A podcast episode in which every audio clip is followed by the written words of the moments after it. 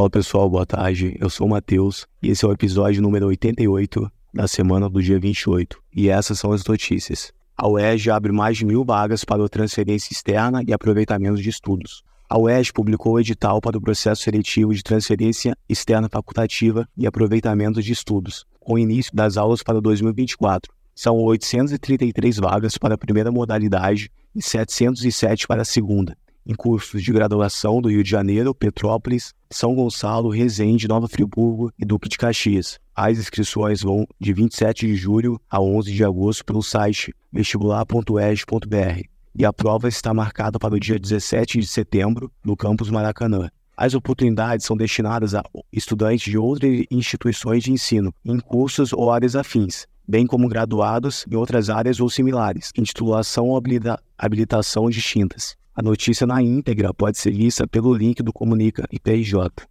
A próxima notícia é sobre o funcionamento do restaurante universitário durante as férias. Bota um prato de comida aí pra mim. Bota um prato de comida aí pra mim. Bota um prato, mano. Bota um prato de comida. Conforme o calendário acadêmico da UERJ, dia 31, segunda-feira, se iniciam as férias de discentes e docentes. Nesse período de férias, o restaurante universitário do Instituto Politécnico estará fechado, retornando no primeiro dia de aula do segundo semestre, dia 16 de agosto, numa quarta-feira. Informaremos o cardápio com uma semana de antecedência e será possível realizar as reservas e pagamentos, como já vem sendo feito. Boas férias. Boa. Então, a próxima notícia é sobre o expediente do IPJ no dia do Jogo do Brasil. Brasil! que vai ser o Brasil versus a Jamaica. Vai ser nessa quarta-feira, 2 de agosto, às 7 horas. E o expediente se iniciará às 11. A intenção é aumentar a valorização e a visibilidade do futebol feminino. Estamos focados em dar visibilidade ao futebol feminino. O ponto facultativo é sobre dar a mesma importância para a seleção feminina que tem a seleção masculina, declarou a ministra do Esporte, Ana Mossen. Outra notícia é sobre o seminário Artes e Conscientização na Semana do Meio Ambiente. Nos dias 5 e 6 de junho, a UERJ promoveu uma série de atividades sobre a conscientização ambiental, apresentou o projeto de coleta solidária e estimulou a troca de experiência entre os campi. Vamos unir nossos poderes! Terra! Fogo! Vento! coração! Pela união dos seus poderes, eu sou o Capitão Planeta! Confira o vídeo produzido pelo CTE. O vídeo está no link anexado no Comunica. Deem uma olhada, por gentileza. Boa, próxima notícia é sobre o evento 7 em simulação de reservatórios. Entre os dias 7 de 7 e 27 de 7 de 2023, o SPE da UERJ Student Chapter realizou mais um evento na série de Energia e Tecnologia, o 7. Alô, galera, eita, a partir de agora, às 7h37, galera. É 7, 7 o quê? Às 8 e 7. Nessa edição, o enfoque foi a simulação de reservatório de petróleo, englobando temas tais como simulação de escoamento multifásicos e a modelagem computacional de técnicas de recuperação avançada. Dentre os palestrantes, contaram com a participação de pesquisadores, profissionais da indústria do óleo e gás e estudantes. Fica aqui o agradecimento do SPE WEG Student Chapter aos palestrantes e aos participantes. As palestras estão no canal do YouTube do capítulo e podem ser acessadas através do Comunique FRJ. Próxima notícia é sobre o Hub de Inovação do IPRJ. Criado recentemente, o Hub de Inovação do IPRJ vem realizando diversas ações visando promover parcerias e estruturar projetos que contribuam para a promoção da inovação a partir do conhecimento científico e tecnológico construído e desenvolvido academicamente. Nas últimas semanas, foram realizadas diversas atividades, dentre elas visitas a empresas do setor de moda íntima indicadas pelo Sindicato das Indústrias do Vestuário de Nova Friburgo, visando identificar demandas e possibilidades de parcerias.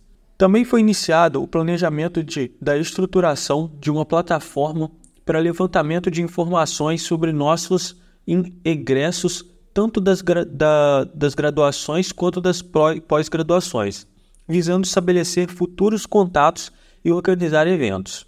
Encontra-se em fase de planejamento a iniciativa denominada Quartas Inovadoras, em que serão desenvolvidas atividades de capacitação fortalecimento de networking e ideação de produtos e serviços com a participação de alunos, profissionais do IPRJ e representantes do segmento empresarial local e regional. Por meio de articulação realizada pelo Hub, a exposição mensal promovida pela Associação de Carros Antigos de Nova Friburgo, a CANF, ocorrerá junto ao nosso estacionamento externo e permitirá o estabelecimento de ações conjuntas voltadas à integração de nossos discentes e projetos. Acordo de cooperação técnica com cláusulas gerais entre o UF e Cefet, o qual precederá a estruturação de termos aditivos específicos, também vem sendo articulado pelo Hub de Inovação. Além disso, foi submetido o projeto AFAPERG, com resultado previsto para o próximo dia 31, objetivando a realização de evento de promoção da inovação com a presença de líderes de ecossistemas de inovação de várias regiões do país, bem como hackathon voltado ao setor de transporte. Próxima notícia é o programa Futuras Cientistas. A oportunidade é aberta a alunas do segundo ano do ensino médio ou professoras do ensino médio para se envolverem com a ciência, tecnologia, engenharia e matemática de um jeito transformador. São 470 vagas. As participantes selecionadas receberão brindes exclusivos, experimentarão atividades práticas em laboratório, têm aulas remotas super interessantes e contam com mentorias incríveis no programa da CETENA. Além disso, ao longo do programa, terão acesso a uma banca de estudos para o Enem e vão receber uma bolsa de estudo fornecida pelo CNPq. As inscrições vão até o dia 4 de setembro e o link está no Comunique PRJ. A próxima notícia é sobre o programa de estágio Equinor 2023. A empresa Equinor é uma empresa internacional de energia, presente em mais de 20 países. Tem o propósito de transformar recursos naturais em energia para as pessoas e progresso para a sociedade. É uma empresa norueguesa de óleo e gás que cresceu além das expectativas comprometidos em liderar a transição para um futuro energético mais sustentável. Buscam inovação e soluções que impulsionem a eficiência e reduzam as emissões de carbono.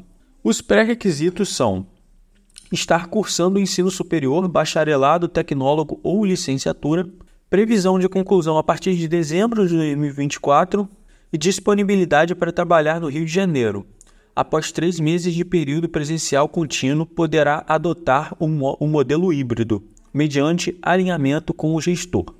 As inscrições vão até dia 24 de 8 de 2023. Para mais informações e o link de, de inscrição está presente na notícia anexada no Comunica.